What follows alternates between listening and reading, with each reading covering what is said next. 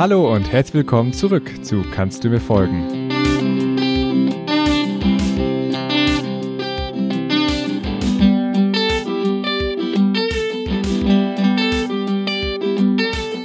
Unser letzter literarischer Spaziergang liegt mittlerweile etwas zurück, doch pünktlich zum Jahrestag der ersten Folge beginnt nun endlich die zweite Staffel. In der Zwischenzeit ist bei uns viel passiert. Nachdem es einige Zeit nicht ganz klar war, wie die Reise weitergehen würde, haben die Vorbereitungen Anfang des Jahres wieder richtig an Schwung gewonnen und unser Team hat sich auf sechs PodcasterInnen erweitert. An unserem Konzept hat sich nichts geändert. Wir sprechen auch weiterhin mit einer Gästin oder einem Gast über einen Interpretationstext, doch die Interviews führen wir in Zukunft zu zweit. In wechselnder Besetzung moderieren Leila Köhler, Emilia Kröger und ich die kommenden Folgen. Leila werdet ihr auch am Ende dieser Teaser-Folge schon einmal hören, bevor ihr uns zusammen dann in der ersten Folge dieser Staffel wiederhört. Und nun noch eine kleine Überraschung. In der nächsten Folge sprechen wir mit der Literaturwissenschaftlerin Claudia Hillebrand über Franz Kafkas Das Urteil. Als Vorgeschmack auf dieses Gespräch hat Johannes Leixenring die gesamte Erzählung für uns eingesprochen. Ganz herzlichen Dank dafür. Und nun macht es euch gemütlich, schließt die Augen und innerer Film ab. Das Urteil. Eine Geschichte für Fräulein Phyllis B. Es war an einem Sonntagvormittag im schönsten Frühjahr. Georg Bendemann, ein junger Kaufmann, saß in seinem Privatzimmer im ersten Stock eines der niedrigen, leicht gebauten Häuser, die entlang des Flusses in einer langen Reihe, fast nur in der Höhe und Färbung unterschieden, sich hinzogen. Er hatte gerade einen Brief an einen sich im Ausland befindenden Jugendfreund beendet, verschloss ihn in spielerischer Langsamkeit und sah dann, den Ellbogen auf den Schreibtisch gestützt, aus dem Fenster, auf den Fluss, die Brücke und die Anhöhen am anderen Ufer mit ihrem schwachen Grün.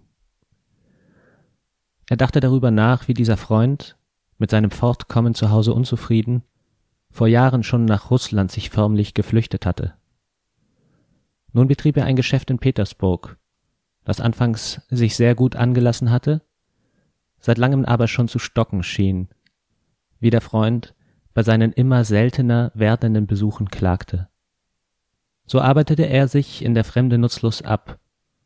Der fremdartige Vollbart verdeckte nur schlecht das seit den Kinderjahren wohlbekannte Gesicht, dessen gelbe Hautfarbe auf eine sich entwickelnde Krankheit hinzudeuten schien.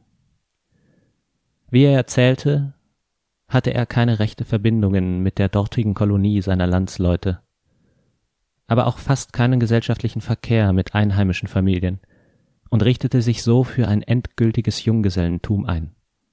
Was sollte man einem solchen Manne schreiben, der sich offenbar verrannt hatte, den man bedauern, dem man aber nicht helfen konnte? Sollte man ihm vielleicht raten, wieder nach Hause zu kommen, seine Existenz hierher zu verlegen, all die alten freundschaftlichen Beziehungen wieder aufzunehmen, wofür ja kein Hindernis bestand, und im Übrigen auf die Hilfe der Freunde zu vertrauen? Das bedeutete aber nichts anderes, als dass man ihm gleichzeitig, ja schonender, desto kränkender sagte, dass seine bisherigen Versuche misslungen seien, dass er endlich von ihnen ablassen solle, dass er zurückkehren und sich als ein für immer zurückgekehrter von allen mit großen Augen anstaunen lassen müsse, dass nur seine Freunde etwas verstünden und dass er ein altes Kind sei, das den erfolgreichen, zu Hause gebliebenen Freunden einfach zu folgen habe. Und war es dann noch sicher, dass all die Plagen, die man ihm antun müsste, einen Zweck hätten? Vielleicht gelang es nicht einmal, ihn überhaupt nach Hause zu bringen. Er sagte ja selbst, dass er die Verhältnisse in der Heimat nicht mehr verstünde. Und so bliebe er dann trotz allem in seiner Fremde, verbittert durch die Ratschläge und den Freunden noch ein Stück mehr entfremdet. Folgte er aber wirklich dem Rat und würde hier, natürlich nicht mit Absicht, aber durch die Tatsachen, niedergedrückt, fände sich nicht in seinen Freunden und nicht ohne sie zurecht, litte an Beschämungen, hätte jetzt wirklich keine Heimat und keine Freunde mehr. War es da nicht viel besser für ihn, er bliebe in der Fremde so wie er war? Konnte man denn bei solchen Umständen daran denken, dass er es hier tatsächlich vorwärts bringen würde? Aus diesen Gründen konnte man ihm, wenn man noch überhaupt die brieflichen Verbindungen aufrecht erhalten wollte, keine eigentlichen Mitteilungen machen, wie man sie ohne Scheu auch den entferntesten Bekannten machen würde. Der Freund war nun schon über drei Jahre nicht in der Heimat gewesen und erklärte dies sehr notdürftig mit der Unsicherheit der politischen Verhältnisse in Russland, die demnach also auch die kürzeste Abwesenheit eines kleinen Geschäftsmannes nicht zuließen, während Hunderttausende Russen ruhig in der Welt herumfuhren. Im Laufe dieser drei Jahre hatte sich aber gerade für Georg vieles verändert. Von dem Todesfall von Georgs Mutter der vor etwa zwei Jahren erfolgt war und seit welchem Georg mit seinem alten Vater in gemeinsamer Wirtschaft lebte, hatte der Freund wohl noch erfahren und sein Beileid in einem Brief mit einer Trockenheit ausgedrückt, die ihren Grund nur darin haben konnte, dass die Trauer über ein solches Ereignis in der Fremde ganz unvorstellbar wird. Nun hatte aber Georg seit jener Zeit sowie alles andere auch sein Geschäft mit größerer Entschlossenheit angepackt.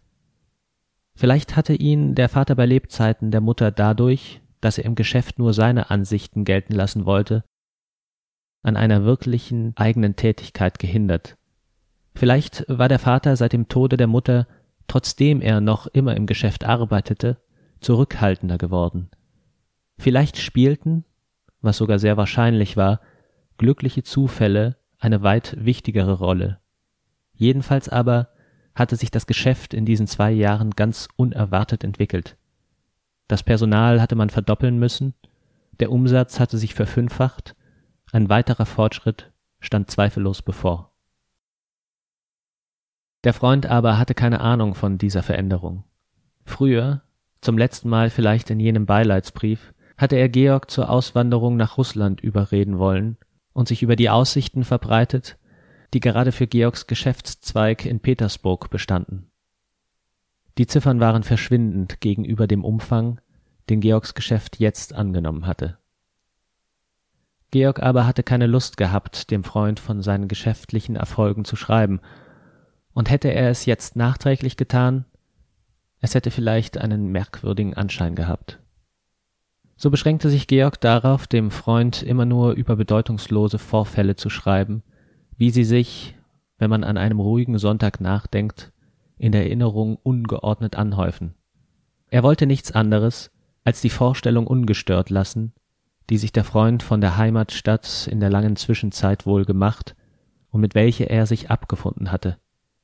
So geschah es Georg, dass er dem Freund die Verlobung eines gleichgültigen Menschen mit einem ebenso gleichgültigen Mädchen dreimal in ziemlich weit auseinanderliegenden Briefen anzeigte, bis sich dann allerdings der Freund ganz gegen Georgs Absicht für diese Merkwürdigkeit zu interessieren begann.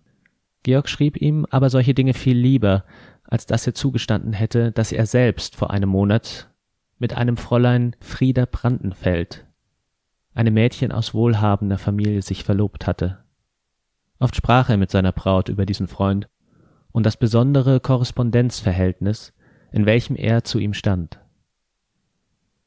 Da wird er gar nicht zu unserer Hochzeit kommen, sagte sie, und ich habe doch ein Recht, all deine Freunde kennenzulernen. Ich will ihn nicht stören, antwortete Georg. Versteh mich recht, er würde wahrscheinlich kommen, wenigstens glaube ich es, aber er würde sich gezwungen und geschädigt fühlen, vielleicht mich beneiden, sicher unzufrieden und unfähig, diese Unzufriedenheit jemals zu beseitigen, alleine wieder zurückfahren. Allein. Weißt du, was das ist? Ja, kann er denn von unserer Heirat nicht auf andere Weise erfahren? Das kann ich allerdings nicht verhindern, aber es ist bei seiner Lebensweise unwahrscheinlich. Wenn du solche Freunde hast, Georg, hättest du dich überhaupt nicht verloben sollen. Ja, das ist unser beider Schuld. Aber ich wollte es auch jetzt nicht anders haben. Und wenn sie dann rasch atmend unter seinen Küssen noch vorbrachte, eigentlich kränkt es mich doch, hielt er es wirklich für unverfänglich, dem Freund alles zu schreiben. So bin ich, und so hat er mich hinzunehmen, sagte er sich. Ich kann nicht aus mir einen Menschen herausschneiden, der vielleicht für die Freundschaft mit ihm geeigneter wäre, als ich es bin. Und tatsächlich berichtete er seinem Freunde in dem langen Brief, den er an diesem Vormittag schrieb, die erfolgte Verlobung mit folgenden Worten. Die beste Neuigkeit habe ich mir bis zum Schluss aufgespart.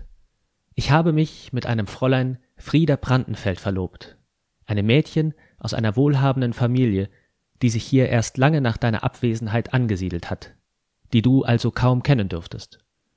Es wird sich noch Gelegenheit finden, dir Näheres über meine Braut mitzuteilen. Heute genüge dir, dass ich recht glücklich bin und dass sich in unserem gegenseitigen Verhältnis nur insofern etwas geändert hat, als dass du jetzt in mir statt eines ganz gewöhnlichen Freundes einen glücklichen Freund haben wirst.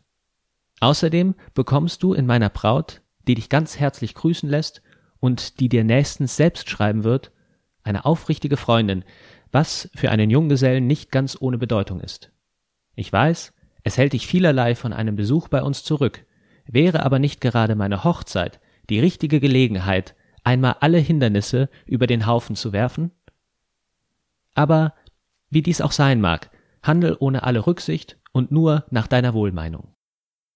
Mit diesem Brief in der Hand war Georg Lange, das Gesicht dem Fenster zugekehrt, an seinem Schreibtisch gesessen. Einem Bekannten, der ihm im Vorübergehen von der Gasse aus gegrüßt hatte, hatte er kaum mit einem abwesenden Lächeln geantwortet. Endlich steckte er den Brief in die Tasche und ging aus seinem Zimmer quer durch einen kleinen Gang in das Zimmer seines Vaters, in dem er schon seit Monaten nicht gewesen war. Es bestand auch sonst keine Nötigung dazu, denn er verkehrte mit seinem Vater ständig im Geschäft. Das Mittagessen nahmen sie gleichzeitig in einem Speisehaus ein. Abends versorgte sich zwar jeder nach Belieben, doch saßen sie dann meistens, wenn nicht Georg, wie es am häufigsten geschah, mit Freunden beisammen war oder jetzt seine Braut besuchte, noch ein Weilchen, jeder mit seiner Zeitung im gemeinsamen Wohnzimmer. Georg staunte darüber, wie dunkel das Zimmer des Vaters selbst an diesem sonnigen Vormittag war. Einen solchen Schatten warf also die hohe Mauer, die sich jenseits des schmalen Hofes erhob. Der Vater saß beim Fenster in einer Ecke, die mit verschiedenen Andenken an die selige Mutter ausgeschmückt war, und las die Zeitung, die er seitlich vor die Augen hielt, wodurch er irgendeine Augenschwäche auszugleichen suchte.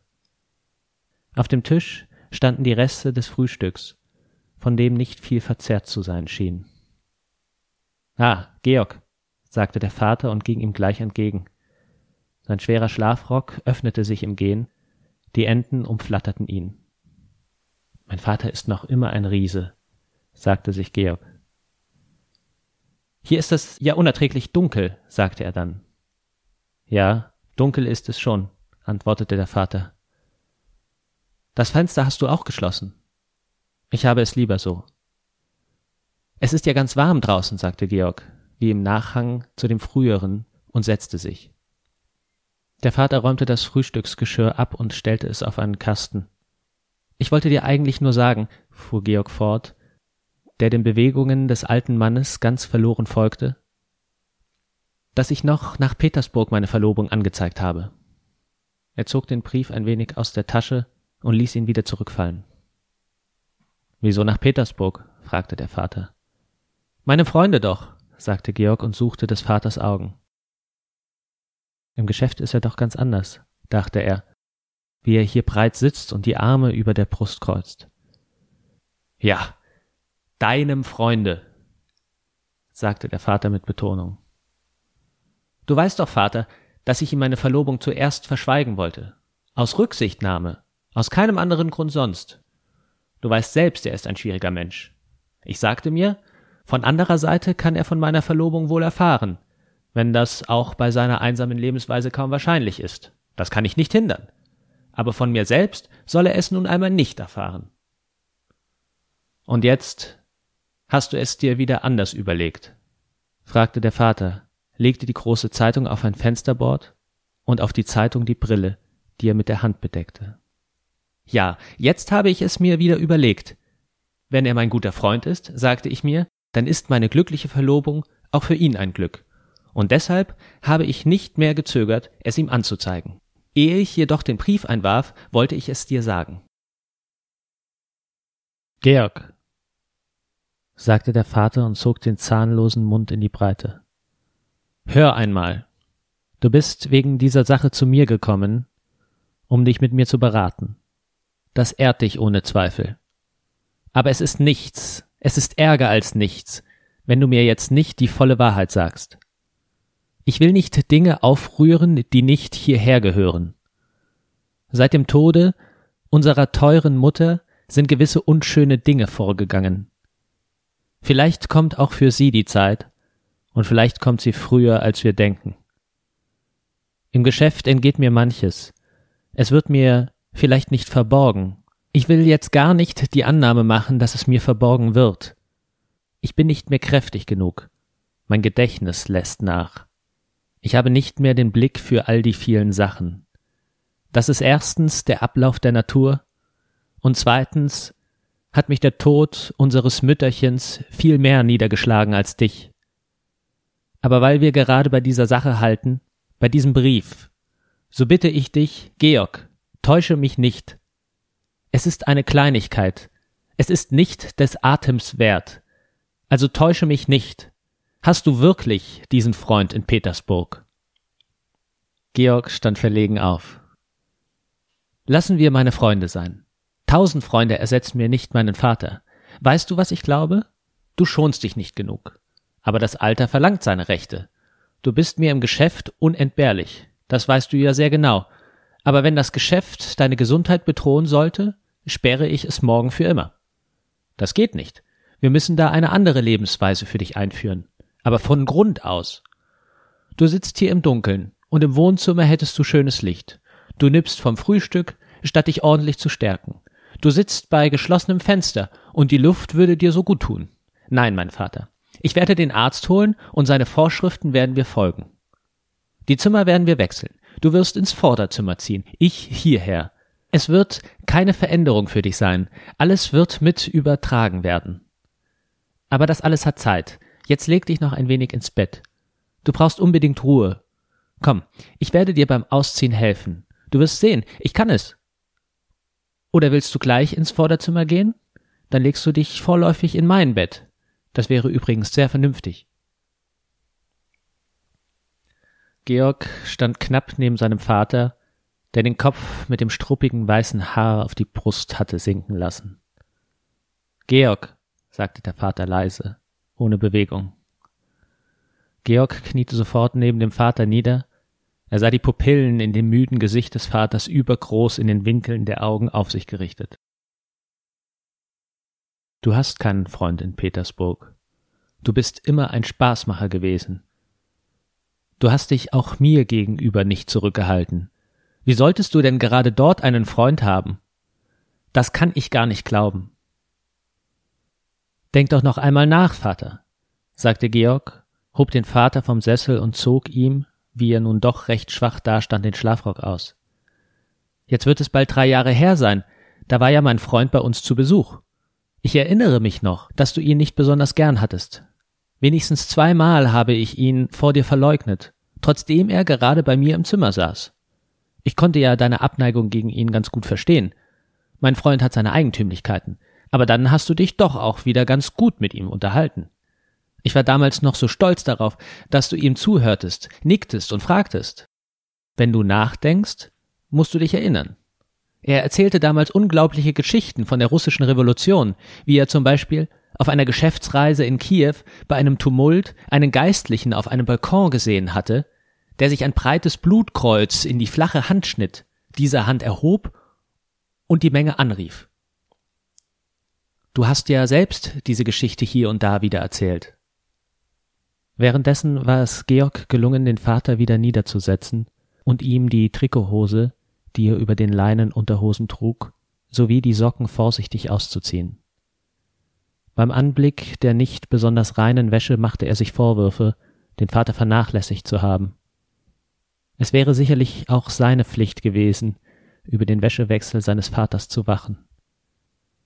Er hatte mit seiner Braut darüber, wie sie die Zukunft des Vaters einrichten wollten, noch nicht ausdrücklich gesprochen, denn sie hatten stillschweigend vorausgesetzt, dass der Vater allein in der alten Wohnung bleiben würde. Doch jetzt entschloss er sich kurz mit aller Bestimmtheit, den Vater in seinen künftigen Haushalt mitzunehmen. Es schien ja fast, wenn man genauer zusah, dass die Pflege, die dort dem Vater bereitet werden sollte, zu spät kommen könnte. Auf seinen Armen trug er den Vater ins Bett. Ein schreckliches Gefühl hatte er, als er während der paar Schritte zum Bett hin merkte, dass an seiner Brust der Vater mit seiner Uhrenkette spiele. Er konnte ihn nicht gleich ins Bett legen, so fest hielt er sich an dieser Uhrkette. Kaum war er aber im Bett, schien alles gut. Er deckte sich selbst zu und zog dann die Bettdecke noch besonders weit über die Schulter. Er sah nicht unfreundlich zu Georg hinauf. Nicht wahr? Du erinnerst dich schon an ihn?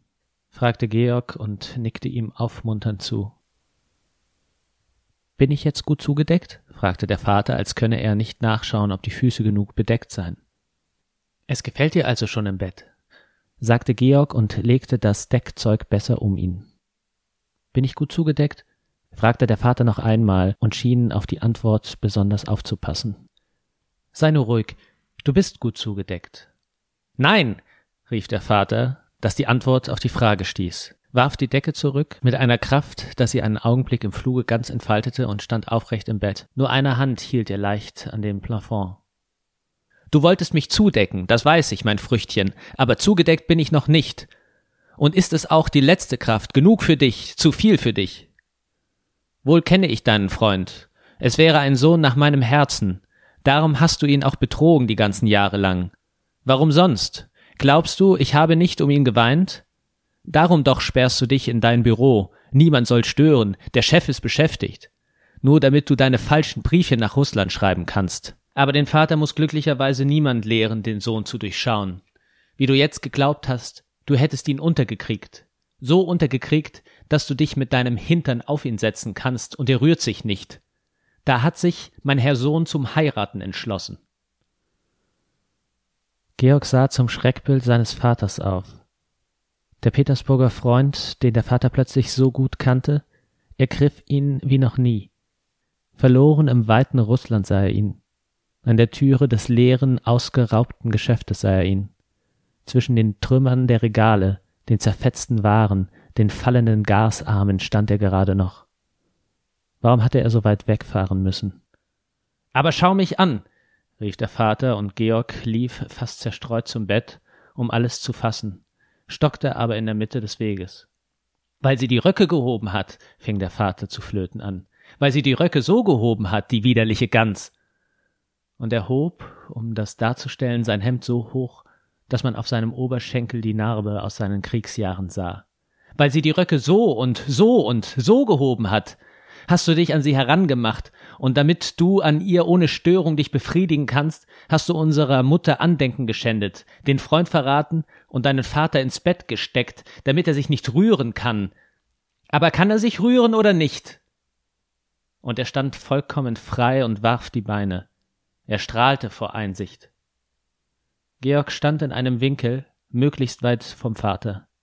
Vor einer langen Weile hatte er sich fest entschlossen, alles vollkommen genau zu beobachten, damit er nicht irgendwie auf Umwegen von hinten her, von oben herab überrascht werden könne. Jetzt erinnerte er sich wieder an den längst vergessenen Entschluss und vergaß ihn, wie man einen kurzen Faden durch ein Nadelöhr zieht. Aber der Freund ist nun doch nicht verraten, rief der Vater, und sein hin und her bewegter Zeigefinger bekräftigte es. Ich war sein Vertreter hier an Ort. Komödiant, konnte sich Georg zu rufen nicht enthalten.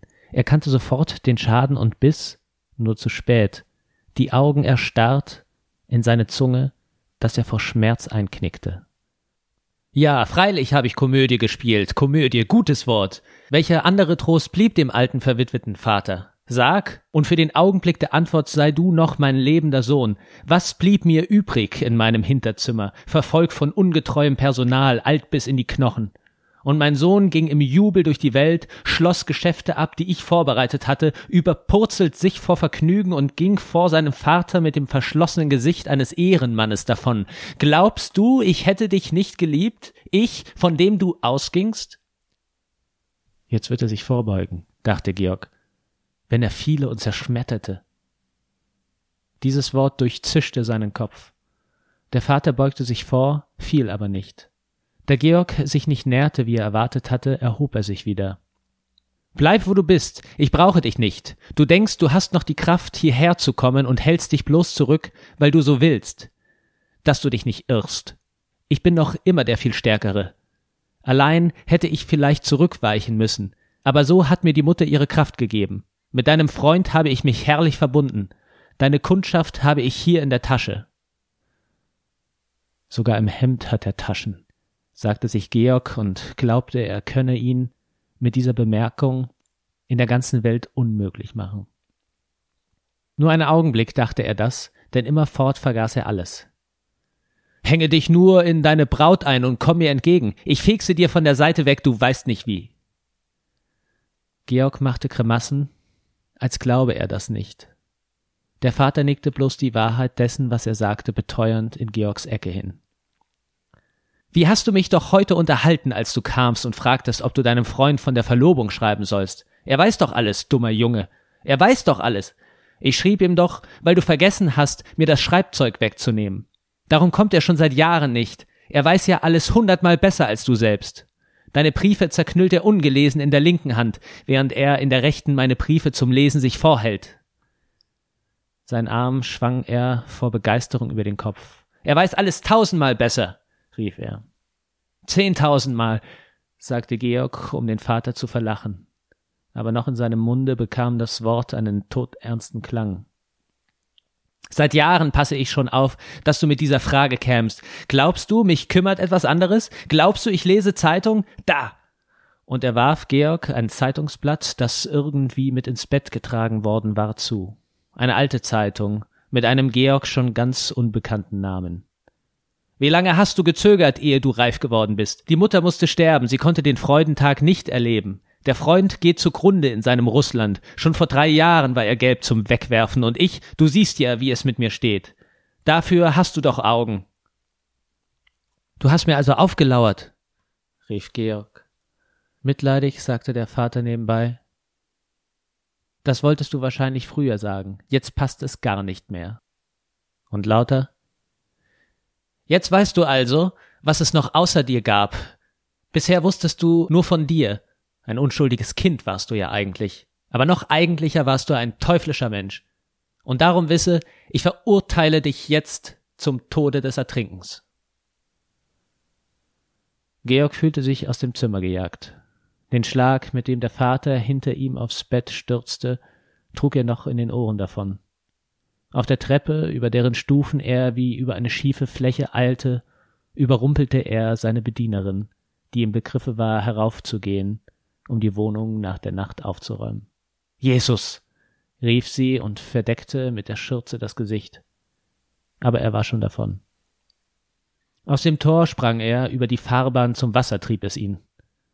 Schon hielt er das Geländer fest wie ein Hungriger die Nahrung. Er schwang sich über, als der ausgezeichnete Turner, der er in seinen Jugendjahren zum Stolz seiner Eltern gewesen war. Noch hielt er sich mit schwächer werdenden Händen fest. Er spähte zwischen den Geländerstangen einen Autoomnibus, der mit Leichtigkeit seinen Fall übertönen würde, rief leise Liebe Eltern, ich habe euch doch immer geliebt und ließ sich hineinfallen. In diesem Augenblick ging über die Brücke ein geradezu unendlicher Verkehr. Das war das Urteil von Franz Kafka. Und über diese Erzählung werden wir also in der kommenden Folge sprechen und uns aber vor allem Frau Hillebrand fragen, welche emotionale Wirkung der Text entfaltet und wie. Wie gewohnt erscheinen die neuen Folgen immer am ersten Donnerstag im Monat. Das heißt, am 7. Juli hören wir uns wieder, wenn Oke und ich mit Frau Hillebrand über das Urteil sprechen. Außerdem werden uns in dieser Staffel umgekehrte Lebens- und Erzählpfade beschäftigen.